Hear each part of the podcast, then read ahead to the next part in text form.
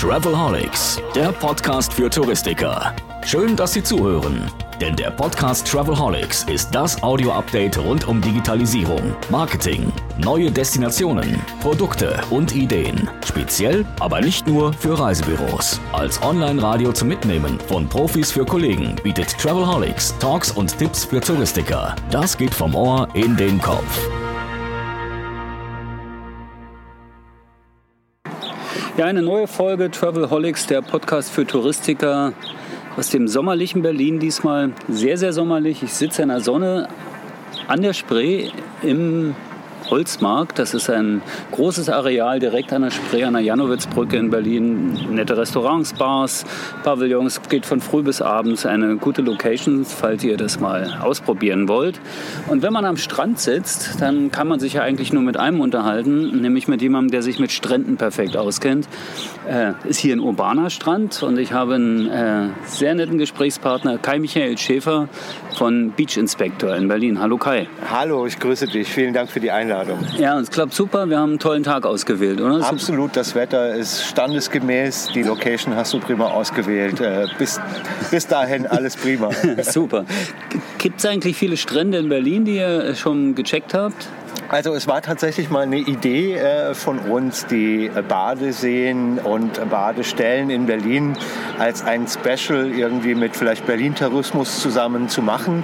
Wir haben es aber verworfen, weil es so ein bisschen Unschärfe in unser Profil bringen würde, wenn wir jetzt auf einmal auch Badeseen checken würden. Also unsere Aufgabe ist tatsächlich der Strand am Meer und äh, bevor wir da jetzt mal nicht die Masterabdeckung haben, äh, sind die Badeseen zuerst mal raus. Okay, ist ja eigentlich so, dass unter jedem Pflaster ein bisschen Strand ist, wie der Poet sagt. Ne? Irgendwie ist es ja so, äh, in diesem Fall hier am Strand der Spree. Und wenn wir über Beach Inspector reden, dann sollten wir, viele kennen es vielleicht, aber vielleicht sagst du doch ein paar Worte, was, was machen die Beach Inspektoren eigentlich? Oder was, was ist beachinspector.com? Was ist die Company? Also der Name erklärt eigentlich schon relativ viel. Wir haben ein Verfahren entwickelt, Strände standardisiert und skalierbar zu erfassen, zu digitalisieren. Ähm, wir haben dazu ein eigenes äh, Verfahren entwickelt äh, und wir schulen Beach-Inspektoren, ähm, wie Strände bei Beach Inspector erhoben, digitalisiert und getestet werden und rollen das jetzt seit nunmehr vier Jahren irgendwie auf die Strände dieser Welt aus, haben das bisher in 52 Urlaubsdestinationen mit etwa 1700 Stränden gemacht. Das heißt, ihr habt 1700 Strände besucht? Also alle Beach-Inspektoren zusammen haben 1700 Strände besucht, ja. Beach-Inspektor ist sozusagen ein Beruf? Also ich würde es nicht als Beruf bezeichnen. Es ist eine Möglichkeit für äh, Menschen mit gewissen Fähigkeiten einen äh, ja, befristeten Job, einen Freelance-Job äh, zu machen, der sich von vielen anderen Jobs maßgeblich abhebt. Um, äh, die Leute werden sehr beneidet um ihr, ihre Tätigkeit als Beach Inspector. Kann ich mir vorstellen. Wie viel gibt es denn? Wie viele Beach Inspektoren habt ihr denn am Start, die weltweit unterwegs sind? Also in unserer Datenbank sind etwa 100 äh, Drin, die unsere Schulungen durchlaufen haben, die Testprojekte für uns gemacht haben und auf die wir zurückgreifen können. Und im Endeffekt ist es nicht so, dass die Leute dauerhaft äh, für Beach Inspector unterwegs sind. Da gab es sicherlich den einen oder anderen, der auch mal mehrere Monate ähm, für uns unterwegs war, aber es läuft alles auf Auftragsbasis. Das heißt, wir sind zwar Beach Inspector, wir sind aber auch ein ganz normales Unternehmen, das wirtschaftlich handeln muss. Das heißt, es gibt Aufträge, wenn wir eine Destination als nächstes als relevant einschätzen, dann äh, wird ganz brav eine Strandrecherche gemacht. Äh, wir, wir ordnen ein, äh, wie viele Strände wir in dieser Destination erfassen. Dann geht die Anfrage in unser Beach Inspector Netzwerk äh, mit der Frage, wer hat Zeit, das ist das Budget und äh, dann können sich die Leute darauf bewerben. Und wenn sie einen Zuschlag kriegen, heißt dann zum Beispiel, okay, innerhalb der nächsten zehn Wochen 45 Strände auf Bali erheben auf Bali 45 Strände in 10 Wochen. Klingt jetzt auch nicht nur nach Freizeit. Das ist äh, der größte Trugschluss. Äh, im, im, Endeffekt ist es natürlich irgendwie ein besonderer Job. Man ist draußen, äh, aber man ist eben auch sehr, sehr lange draußen. Ähm, die Leute sind im Schnitt, würde ich mal schätzen, 10 Stunden unterwegs meistens der Sonne ausgesetzt, müssen sehr, sehr viel laufen, müssen sehr, sehr viel ähm, in Erfahrung bringen an so einem Tag. Und wenn man dann mal Strände erhoben hat den ganzen Tag, dann ist es tatsächlich so, dass man abends genau weiß, was man gemacht hat. Und da müssen die Daten noch in die Datenbank eingepflegt werden. Also Traumjob ja, ähm, Sonnenliege, Schirmchen trink, nein. Okay, nun hören ja viele Reisebüros zu hier und äh, könnte mir vorstellen, dass der eine oder andere Expi sagt, hey, das könnte ich mir im Urlaub auch mal vorstellen oder ich nehme mir mal einen Monat frei und fahre mal nach Bali und schaue mir 45 Strände an. Wie wird man denn Beach Inspector bei euch? Also im Endeffekt bewirbt man sich und das ist die schlechte Nachricht. Wir kriegen wirklich jedes Jahr Tausende äh, von Bewerbungen, weil der Job natürlich sehr begehrt ist.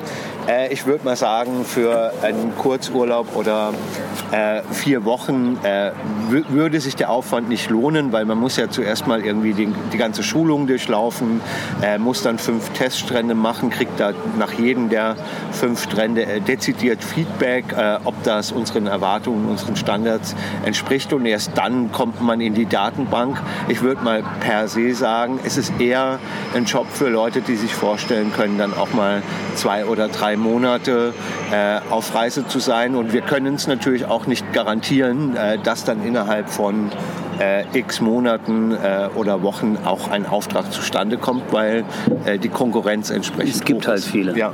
Es gibt halt wirklich viele, okay. Nun, der Podcast richtet sich vor allen Dingen an den Vertrieb, an Reisebüros. Und das ist ja so eine Geschichte, jetzt sagt ja vielleicht jemand, eigentlich kenne ich mich ja gut aus auf Mallorca. Was wisst ihr denn wirklich mehr als so das durchschnittliche Reisebüro über die Strände und Destinationen? Naja, ähm, das ist jetzt meine, eine Mutmaßung meinerseits, aber äh, ein, ein Reisebüro-Mitarbeiter, der hat natürlich irgendwie seine Hotels, seine Orte, wo er sich aus, auskennt.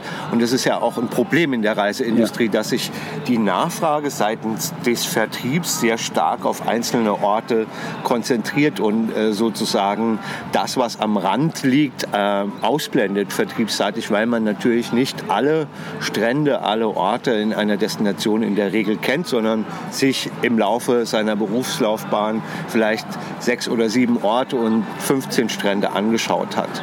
Äh, und im Endeffekt äh, ist Beach Inspector sicherlich auch eine Möglichkeit, dem Kunden ein Bild zu vermitteln, wie es da vor Ort aussieht, ob der Strand, ob der Ort äh, den Bedürfnissen des Reisekunden auch entspricht. Und er kann natürlich maßgeblich auch die Reiseberatung dahingehend verbessern, dass man keine falschen Ver Versprechungen oder ja, Mutmaßungen in Bezug auf die Bedürfnisse der Gäste äh, macht, die dann am Ende des Tages zu Enttäuschungen führen. Verstehe. Würdest du sagen, ihr bringt Kunden ins Reisebüro durch Inspiration? Also wir sind nicht angetreten, um Kunden ins Reisebüro zu bringen, aber mittlerweile besuchen rund eine Million Menschen unser Portal äh, jeden Monat. Ähm, das heißt, ähm, im, im, Endeffekt äh, lässt es sich gar nicht vermeiden, dass viele von denen sagen, also ich habe mir dies und jenes angeschaut hier bei Beach Inspector oder auch auf anderen äh, Reiseinformationsseiten. Die Kunden kommen heutzutage einfach deutlich besser vorbereitet. Ähm, ins Reisebüro und haben konkretere Wünsche. Und da ist es natürlich für Reisebüromitarbeiter auch schwieriger, Kompetenz zu zeigen. Klar, aber Sie könnten ja auch äh, Beach Inspector nutzen für die Beratung. Selbstverständlich. Ich weiß auch, dass das in dem einen oder anderen Reisebüro, das ich persönlich kenne, passiert. Ähm, im, im, Endeffekt äh, ist es eine freigängliche äh, Website. Äh, zu, äh, man muss nichts für die Nutzung zahlen. Äh, natürlich kann man Beach Inspector sehr gut in den Beratungsprozess im Reisebüro ähm, einplanen. Es kommt vielleicht so ein bisschen auf den Beratungsansatz und die Philosophie des Reisebüros Reisebüros an.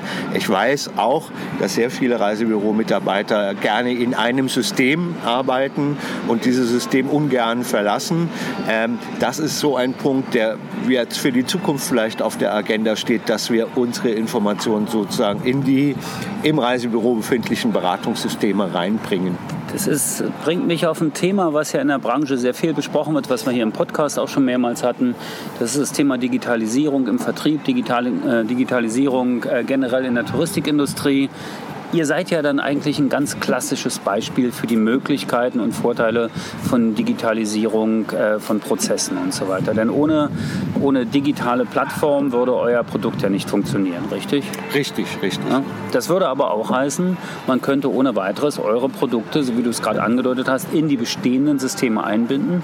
Oder könntest du dir auch vorstellen, oder wie ist da deine Meinung zu, müssten die Prozesse im Reisebüro im Zuge dieser Digitalisierungsprozesse, die überall stattfinden, sich auch verändern? Ich, ich glaube, das ist nicht... Äh, die Aufgabe eines Reisebüros, ähm, ja, eine digitale Infrastruktur zu entwickeln, die auf moderne Bedürfnisse zutritt, sondern im Endeffekt sind da die Systemanbieter äh, gefordert, Innovationen zu ja. bieten, die eben vor fünf oder zehn Jahren entweder weil die Technologie oder die Daten noch nicht vorhanden waren, jetzt eben möglich sind. Aber ich glaube, es wäre ein großer Fehler, wenn jetzt ein Einzelbüro anfangen würde, ähm, gewisse Dinge zu entwickeln. Das muss der Systemanbieter Systemanbieter tun.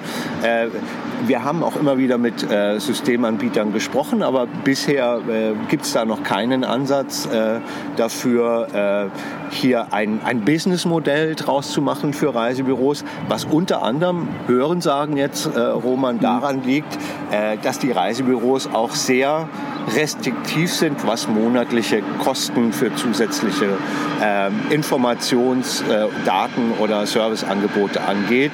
Und äh, natürlich so ein Projekt nur Sinn macht, wenn ein Systemanbieter sagt, okay, das ist jetzt tatsächlich für mehr als 50 Prozent meiner angeschlossenen Reisebüros relevant und die sind auch bereit dafür, einen kleinen Obolus zu zahlen. Mit Systemanbieter meinst du dann Franchisegeber, Ketten, Kooperationen? Wer auch immer das Reisebüro mit Technologie, mit Beratungstechnologie, okay. äh, mit Buchungstechnologie versorgt, äh, der ist auch für uns im Kosmos Reisebüros, was wie gesagt nicht unser Fokus ist, äh, unser Ansprechpartner. Was so ist euer Fokus eigentlich?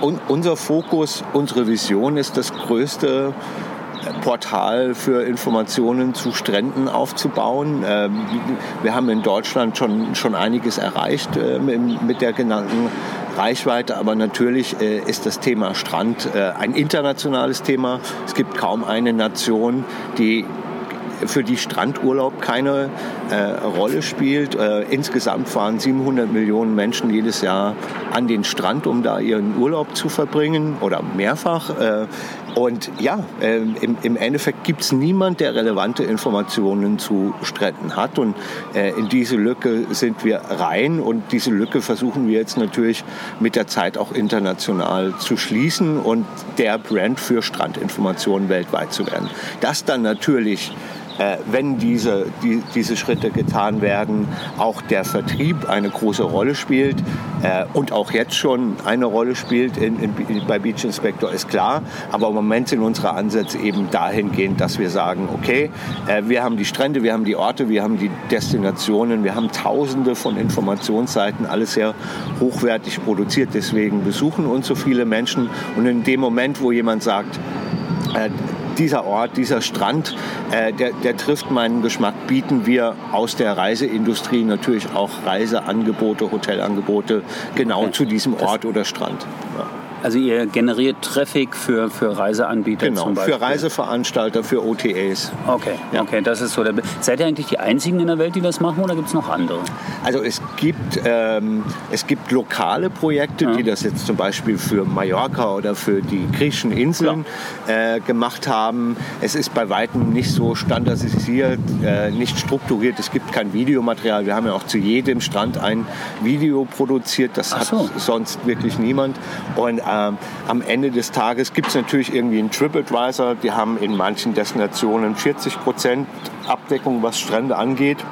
Aber die, die Daten sind nicht strukturiert. Das heißt, äh, äh, wenn ich nach einer konkreten Information suche, gibt es an dem Strand Duschen und Toiletten, damit ich mit meinen Kindern da auch einen entspannten äh, Strandtag haben kann, äh, dann muss ich bei TripAdvisor, wenn es blöd läuft, eben 50 äh, Bewertungen durchlesen, bevor diese Information kommt. Und das ist der große Unterschied.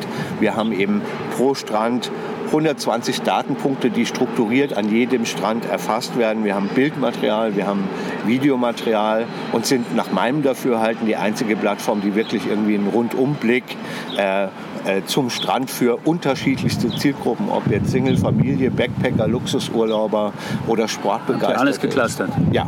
Alles geklustert. Und das in äh, 52 Destinationen, sagtest du? Ja. 1800 Strände fast. 1700, ja. 1700 Strände, okay. Seid ihr auch schon in Overseas? Also, was ich, weißt du, wie viele Sandkörner in Miami Beach äh, rumliegen? Sandkörner zählen wir mal nicht. Äh, okay. ich, ich, glaube, das wäre ein unendliches Unterfangen. Aber ja, wir, der, der Fokus äh, unserer Erhebungen lag in den letzten äh, vier Jahren ganz klar auf Europa. Also etwa 1100 der 1700 Strände sind in Europa und decken sozusagen die klassische Nachfrage aus dem deutschsprachigen bzw. nordeuropäischen Quellmarkt ab. Das heißt, wir haben die Kanaren, die Balearen, spanisches Festland, griechische Inseln, Nordsee, Ostsee, äh, all die, die Klassiker äh, zum Thema Strandurlaub aus den Dachquellmärkten heraus erfasst. Wir haben aber auch fast komplett Thailand, äh, wir haben Bali, wir haben Lombok, wir haben die Dominikanische Republik äh, und teilweise auch äh, gewisse Regionen in Brasilien, in Mexiko äh, schon erfasst. So eher als Testprojekte, um zu sehen, wie groß ist denn die Nachfrage aus den deutschsprachigen Märkten in, in Richtung dieser Destinationen und um natürlich irgendwie unser unser Winterloch etwas äh, abzumildern, weil äh, im, im, Endeffekt hätten wir jetzt nur europäische Destinationen erfasst, wären die Kanaren ja dann von, sage ich mal, Ende September äh, bis äh, Ende Dezember die einzige Destination, die irgendjemand interessieren würde. Und das ist natürlich dann eben auch für eine Stabilität in unserem Geschäft zu wenig. Ja, verstehe ich. Also wenn ich das so höre und wenn ich jetzt aus Sicht, äh, also aus Reisebürosicht denke, das würde ja also es schreit ja eigentlich danach, diese Informationen auch irgendwie in Lizenz oder irgendwie zugänglich zu machen in den Beratungssystemen. Wenn ich jetzt Kettenfürst wäre oder Franchisegeber, würde ich sagen, genau das brauchen doch meine Büros, um die Beratungskompetenz zu erhöhen. Wo sind die Hürden? Also bis auf die 10 Euro, die es im Monat kosten würde vielleicht, oder? Genau, also ich, ich glaube halt einfach, ähm, dass dass es vielleicht an den Personen mangelt, die sagen, okay, äh, dieses Thema gehen wir jetzt an. Wir äh, wir fassen das mal in einem strukturierten Angebot für unsere Partnerunternehmen und Kunden äh, zusammen. Ähm, wir sind offen für solche Gespräche.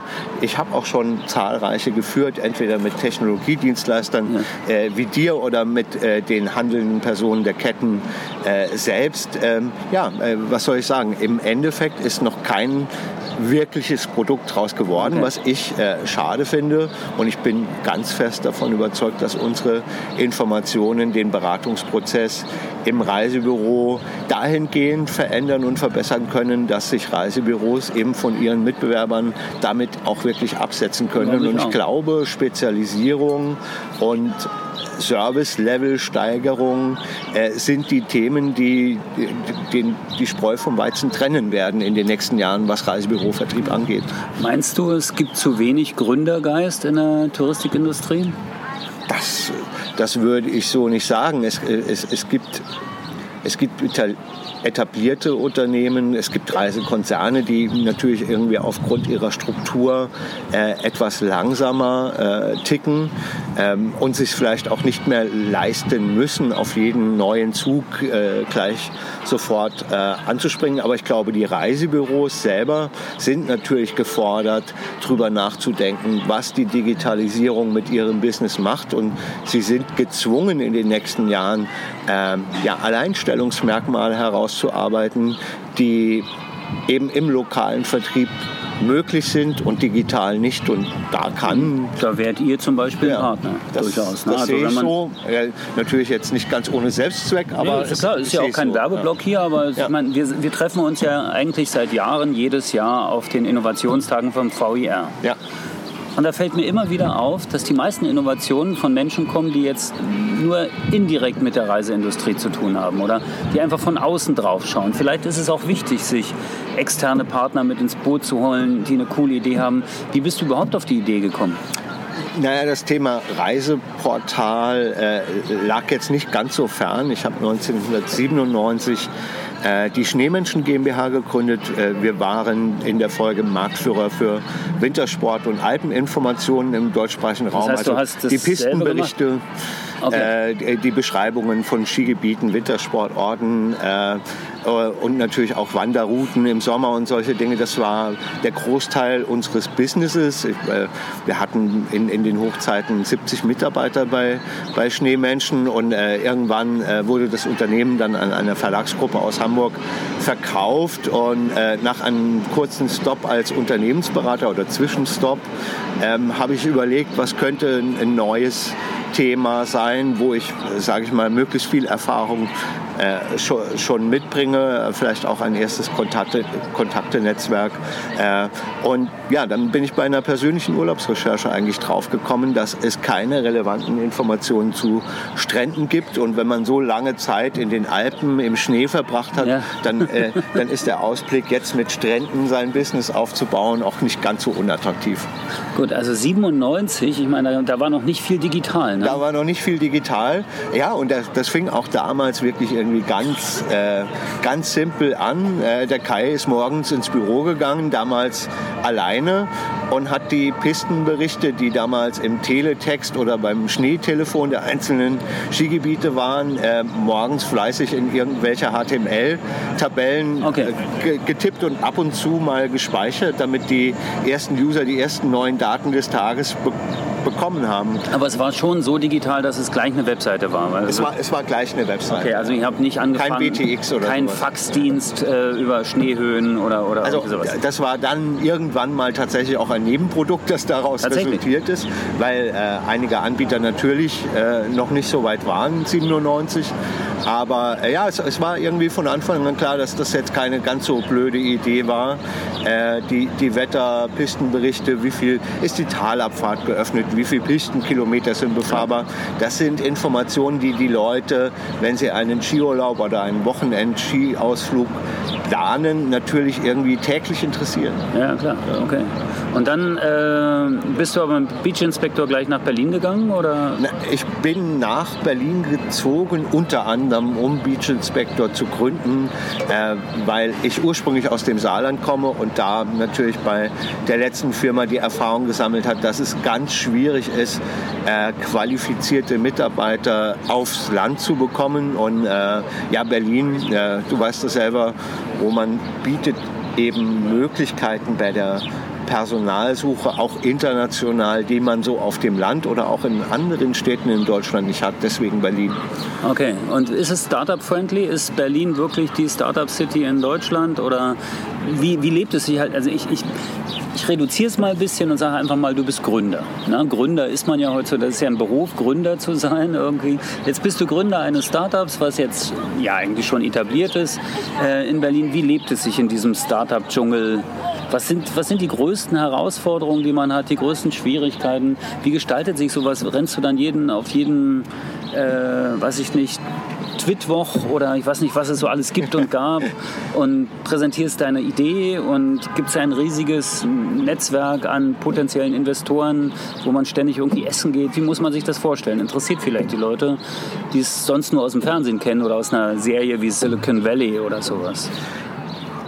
Fangen wir mal persönlich mhm. an. Ähm, äh, das Erste, zu dem man bereit sein muss, ist auf relativ viel, was man sich früher mal so an Lebensstandard mhm. äh, gegönnt hat, weil man eben auch Geld verdient hat, ähm, äh, zu verzichten. Ja? Also ein, eine, eine Gründung, die auf Venture Capital fußt, verlangt von den Gründern am Anfang auch immer Verzicht. Das ist mal die, die schlechte Nachricht. Die gute Nachricht ist, dass Berlin in Deutschland Deutschland sicherlich für Start-ups die attraktivste Stadt ist. Warum ist das so? Weil wahnsinnig viele handelnde Personen, sei es jetzt äh, Fonds, äh, sei es aber auch andere Start-ups, mit denen der Austausch auch sehr wichtig ist, finde ich, äh, da sind. Es gibt Veranstaltungsreihen, du hast es schon erwähnt, noch und nöcher. Mhm. Das heißt, wenn es für dein Business wichtig ist, dich in bestimmten Bereichen zu vernetzen, dann ist Berlin äh, sicherlich eine gute Stadt. Was grundsätzlich keine so gute Idee ist, ist per se in Europa ein Startup zu gründen. Ich weiß nicht, ob ich es beim nächsten Mal nicht gleich in einem der zwei relevanten Kontinente machen würde, weil wenn du dir anschaust, äh, welche, von welchen Kontinenten wie viel Venture Capital in neue Ideen und Startups fließt, äh, dann ist Deutschland und auch Europa wirklich irgendwie äh, der Bodensatz dieser Industrie. Äh, Im Endeffekt im Moment noch vorne die USA. Äh, die Experten gehen davon aus, dass in ein bis zwei Jahren China oder Asien, der Kontinent, auch was diese Investitionen angeht, die USA überrunden werden. Und ähm, wenn ich die Zahl recht im Kopf habe, kommen irgendwie sieben Prozent aller in Startups investierten äh, Investments aus Europa. Das, äh, das sind eigentlich keine guten Nachrichten für Absolut. deutsche, aber auch europäische Gründer. Meinst du, es liegt an den Deutschen selbst, dass sie vorsichtig sind oder ist es tatsächlich zu klein? Was, was könnten die Gründe sein? Ja, äh, da, da gibt es, glaube ich, sehr vielschichtige Gründe. Am, am, Ende des Tages ist es auch ein politisches Thema, weil da passiert zwar immer wieder viel an Diskussionen ähm, und es ist ein Mentalitätsthema. Also wenn du jetzt zum Beispiel mal vergleichst, wie ein Amerikaner auf den Erfolg eines anderen Amerikaners reagiert und ein Deutscher auf den Erfolg eines anderen Deutschen reagiert, dann hast du einfach Mentalitätsunterschiede, die sehr deutlich da liegen. Deutschland ist immer noch auch eine große Neidgesellschaft. Ich glaube, das, das muss man einfach äh, so sagen. Ähm, und die Leute sind eben traditionell nicht in Risikoanlagen äh, so stark verankert. Also das siehst du ja, wenn du guckst, was Amerikaner oder Chinesen in Wertpapieren anlegen und wie viele Leute bei uns äh, ihr Geld noch mit Minuszinsen auf dem Sparbuch haben, äh, dann, dann ist es, glaube ich, eher ein Mentalitätsthema. Risikobereitschaft äh, und auch Neidgesellschaft sind ja. für mich so Themen, Neid die und Häme, ne? Neid und Häme, wenn es mal was nicht klappt oder ja. sowas. Ist und ich meine, das muss man halt äh, ganz klar sagen nicht klappen kommt häufiger vor wie klappen. Äh, und da haben es natürlich Gründer, die es in Deutschland nicht geschafft haben, auch deutlich schwerer wie äh, Gründer äh, aus Asien oder äh, aus den USA, wo, wo es sozusagen, äh, wenn man jetzt nicht einen kompletten Mist gebaut hat äh, und völlig naiv an etwas rangegangen ist, äh, Ex-Gründer, die es nicht geschafft haben, aber doch einen großen Teil des Weges gegangen sind, sehr begehrte Mitarbeiter für, für Unternehmen. Ja. in, in Deutschland ist man äh, da eher der der es nicht geschafft hat. Du bist dann der Loser, hast das L auf der Stirn und warum kriege ich das alles nicht hin? Genau, ähm, so zumindest mein Gefühl. Ich glaube, da verändert sich jetzt auch gerade äh, relativ viel in dieser Wahrnehmung, aber es, es gibt eben wirklich große Mentalitätsunterschiede fällt mir dabei ein, weil wir schon über Veranstaltungen, warst du mal auf so einer Fuck-Up-Night? Nein, ne? nein, war ich noch nicht. Ähm, Würde mich interessieren, ich auch nicht. Ich dachte, du weißt jetzt, wo sowas stattfindet. Und man also könnte es gibt welche in Berlin, das ja. weiß ich. Ähm, aber ich versuche mich eher irgendwie durch positive Dinge zu motivieren. Ja. Also muss man vielleicht erklären, eine Fuck-Up-Night ist eine Veranstaltung, wo in der Regel Gründer, äh, die es nicht geschafft haben, hingehen und sagen, äh, was ihre Probleme waren oder woran sie gescheitert sind. Aber nicht nur Gründer, sondern auch Projektmanager oder halt irgendwo Manager, die sagen, hier habe ich was nicht hingekriegt, weil das und das nicht so gelaufen ist. Und das waren die Fehler und das soll halt auch ein Learning bewirken. Ne?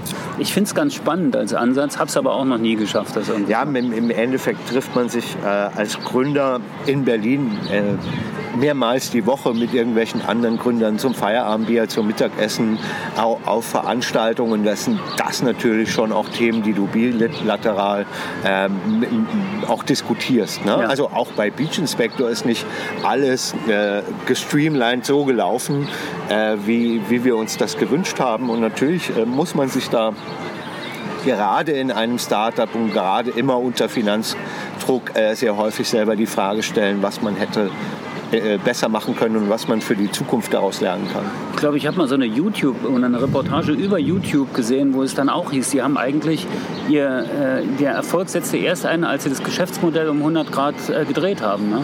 Also als sie das Upload von Videos ermöglichten und äh, einfach so das das Schauen von kleinen Schnipseln, was gar nicht so geplant war am Anfang. Ne? Also habt ihr es schon verändert? Habt ihr schon... Ja, man, man, man stellt tatsächlich irgendwie permanent äh, maßgebliche Dinge um, äh, sammelt Erfahrungswerte und schärft das Profil äh, des Unternehmens. Äh, man ist ja auch nicht immer mit endlos viel Risikokapital versorgt. In jedem Startup, das ich kenne, gibt es auch Phasen, wo man weiß, okay, äh, entweder ich mache jetzt mehr Umsatz, Schrägstrich Deckungsbeitrag, oder ich schaffe jetzt die Runde in den nächsten drei Monaten und man muss permanent irgendwelche Pivots machen von Dingen, die man vorher als richtig erachtet hat äh, und dann halt merkt, okay, Bauchgefühl ist nicht alles, ich muss alles irgendwie antesten, messbar machen, äh, so, sodass ich meinen Weg schärfen kann und in die richtige Richtung laufe. Aber ihr fokussiert euch weiter auf die Strandgeschichte. Also, oder gibt es dann irgendwie schon den Plan und so, wenn wir jetzt neben den Stränden auch noch Tauchgebiete machen zum Beispiel? weil wir jetzt am Wasser bleiben oder, oder, oder Also Tauchgebiete würde ich ausschließen. Grundsätzlich schließen wir im Moment aus, irgendetwas anderes zu machen. Äh, das Einzige, was man da sagen muss, ist, dass wenn wir mit Partnern sprechen, äh, die, die jetzt international im Tourismus unterwegs sind, äh, immer wieder ein ein beeindruckendes Gesicht folgt, für mhm. wie viel Geld wir einen Strand in der Lage sind zu digitalisieren, zu erfassen, zu be äh, bewerten.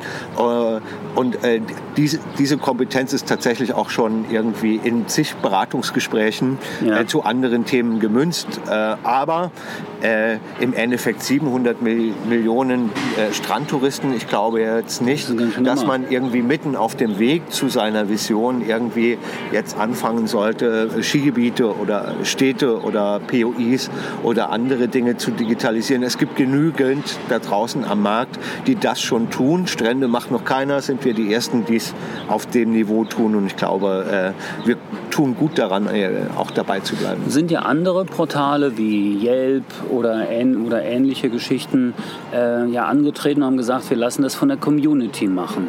Ja. War das mal ein Ansatz bei euch, dass ihr gesagt habt, wir wollen eigentlich Social werden oder weil ihr seid ja doch sehr gesteuert. Ne? Also ihr wählt das aus, ihr gebt die Parameter vor, ihr wählt auch den Strandtester aus. Ja.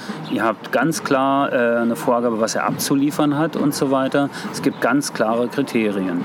Ihr könnt also nicht sagen, ich mache eine Plattform und jeder User könnte jetzt einfach seine Strandimpressionen hochladen, Bewertungen und ihr aggregiert das nur in irgendeiner Form. Ich, ich glaube eben, äh, dass, dass das ein Henne-Ei-Problem ist. Ja. Also, wenn du heutzutage hingehen würdest, äh, würde ich sagen, okay, ich recherchiere mit einer in der Farm irgendwie 87.000 Strand äh, äh, Geodots äh, ja. und, und vielleicht noch die Namen dazu und sagt dann, den Rest macht aber ihr, liebe User, mhm. äh, dann wird man nicht von Erfolg gekrönt sein, weil im, im Endeffekt jede Bewertung von einem User eine Basis hat. Also ich bringe ein Beispiel. Mhm. Äh, Holiday Check hat einfach nicht nur den Hotelnamen dahingeschrieben, sondern da gab es einen Datensatz, keine Ahnung von wem, vom Giata oder sonst äh, irgendeinem Anbieter, einen Basisdatensatz, okay. auf Basis dessen dann User-Generated Content äh, entstehen konnte. Und zum Strand mhm. gibt es diesen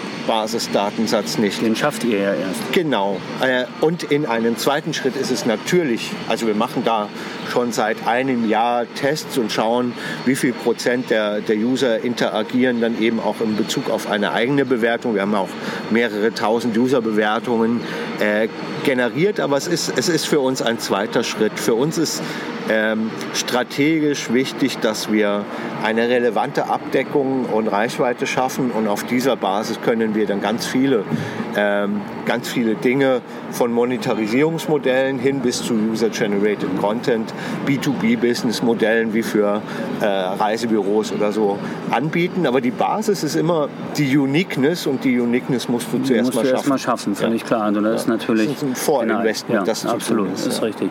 Ja, ja ich frage auch deshalb, deshalb, weil es gibt ja immer schon Diskussionen, wie weit geht das noch mit Social. Jetzt haben wir gerade das Thema Datenschutzgrundverordnung, E-Privacy kommt irgendwann. Äh, ist das irgendwann mal das Ende von Communities? Wie sehr darf ich dann eigentlich die Daten von Usern und deren Beiträgen überhaupt verwenden? Was kann ich da machen? Wie stark äh, schränkt mich eigentlich mittlerweile so eine Sache auch wieder ein? Ist das, das ist eine, eine politische Frage und ich glaube, da läuft super viel schief in Europa. Also im Endeffekt äh, äh sind wir Europäer äh, was diese ganzen Entwicklungen angeht, doch die Dummen. Und das meine ich jetzt genauso, wie ich ja. sage. Falls ein Politiker zuhört, äh, können mich gerne anrufen. Im Endeffekt, was, was tun die Chinesen? Die bauen eine Firewall mhm. äh, um ihren Markt und, und äh, ermöglichen es ihren, äh, ihren Gründungen sozusagen Weltruhm zu erreichen. Also WeChat. nehmen wir mal WeChat als Beispiel. Ja. Es kennt mittlerweile äh, fast jedes Kind, obwohl es das hier gar nicht, gibt. In Deutschland nicht. Ne? Aber ich äh, ja. frage mal rum, wer ja. WeChat kennt. Also jeder, der sich so ein bisschen ähm, mit, mit äh, Online und digital beschäftigt, äh, hat darüber gelesen, gehört. Und es ist auch großartig. Wirklich. Es ist, ja. also, aber es konnte natürlich nur gegen WhatsApp oder äh, Facebook, äh, MyTaxi und andere Dinge bestehen, weil die Regierung eine Mauer drum gebaut haben. So, die USA, das waren die Vorreiter, die haben die großen Rösser wie Facebook, Google äh, und, und andere Anbieter. So, und wir Europäer, wir lassen alles zu. Jeder darf auf unseren liberalen Markt kommen. Äh, wir bauen keine Mauern drum, aber haben auch nicht genügend Finanzmittel, um äh, dieser ganzen rapiden Entwicklung, wo Milliarden im, im Spiel sind, etwas entgegenzusetzen und sind im Endeffekt ne? auf beiden Seiten die Verlierer. Ähm, die User in, in Europa nutzen amerikanische Services, vielleicht demnächst chinesische, ja. keine deutschen und es schafft auch keiner. Ähm, und äh, im Endeffekt zahlen wir nur. Wir, wir, zahlen für Google, wir zahlen für Facebook, wir zahlen für alles, aber selber aus äh, Europa hier, heraus kommt durch die politische Struktur und äh, diese, diese Förder, diesen Fördergedanken, den andere Staaten viel deutlicher ausgeprägt haben, eben keine Innovation, die es mit dem weltweiten Markt mit äh, die da mithalten kann. Müsstest du dann nicht eigentlich ziemlich schnell nach China und nach USA expandieren und Dependancen aufmachen und dort auch durchstarten, wenn es dort eigentlich einfacher ist? Also du hast ja vorhin schon gesagt, beim nächsten Mal würdest du es vielleicht nicht in Europa machen, sondern ja. in die relevanten Märkte gehen. Ja, also wenn man sich mal mit, mit Amerikanern oder auch äh, ähm, Asiaten unterhält, wie das da abläuft. Und dann ist es tatsächlich vielleicht ein Fehler gewesen, äh, zu sagen, okay, den Markt, die User hier, was für ein Layout wird gewünscht, welche Informationen sind für den, ähm, sage ich mal, westeuropäischen Strandurlauber denn wichtig. Da hat man natürlich Vorteile, weil, wenn man selber aus dieser Kultur kommt. Aber jetzt mit, mit steigender Reichweite und eigentlich haben wir jetzt Internationalisierungsdruck, äh, muss man sich die Frage natürlich stellen, äh, ob es andersrum nicht einfacher gewesen wäre. Aber ja, ist jetzt so, wie es ist und äh, es geht ja auch weiter. Also wie ich das sehe, äh, du schärfst dein Modell immer wieder, schärfst immer wieder nach. Es gibt immer neue Ideen, die mit einfließen. Du bist natürlich auch getrieben von den Innovationen, die von außen kommen und kannst einfach Dinge machen, die vor einem Jahr noch nicht möglich waren. Wie stehst du zum Thema so äh, VR und äh, in Bezug zu euren Produkten? Es wäre ja auch denkbar, dass ich irgendwann mal mir die Strände einfach virtualisiert schon mal anschauen kann oder sowas. Also ganz ehrlich, äh, eine zweigeteilte Meinung dazu. Äh, Aussage Nummer eins, ich ärgere mich schräg, dass wir es nicht von Anfang an äh, gemacht haben. Es war damals tatsächlich eine Geldfrage. Wir haben die damals vor, vor vier Jahren aktuellen 360-Grad-Kameras getestet die da noch 400, 500 Euro gekostet haben und haben gesagt, nee, also dieses Material nicht. Und das, was damals Qualität abgeworfen hat, äh, war zu teuer, um ja. es irgendwie äh, 40 Beach-Inspektoren, die dann teilweise äh, parallel unterwegs waren, äh, mitzugeben. Und man kann von den Leuten auch nicht verlangen, dass sie das selber kaufen. Also haben wir es eigentlich aus betriebswirtschaftlicher Sicht nicht gemacht. Auf der anderen Seite jetzt mein privates Herz. Ich äh, recherchiere wirklich gerne ich schaue mir Bilder, ich schaue mir Videos an.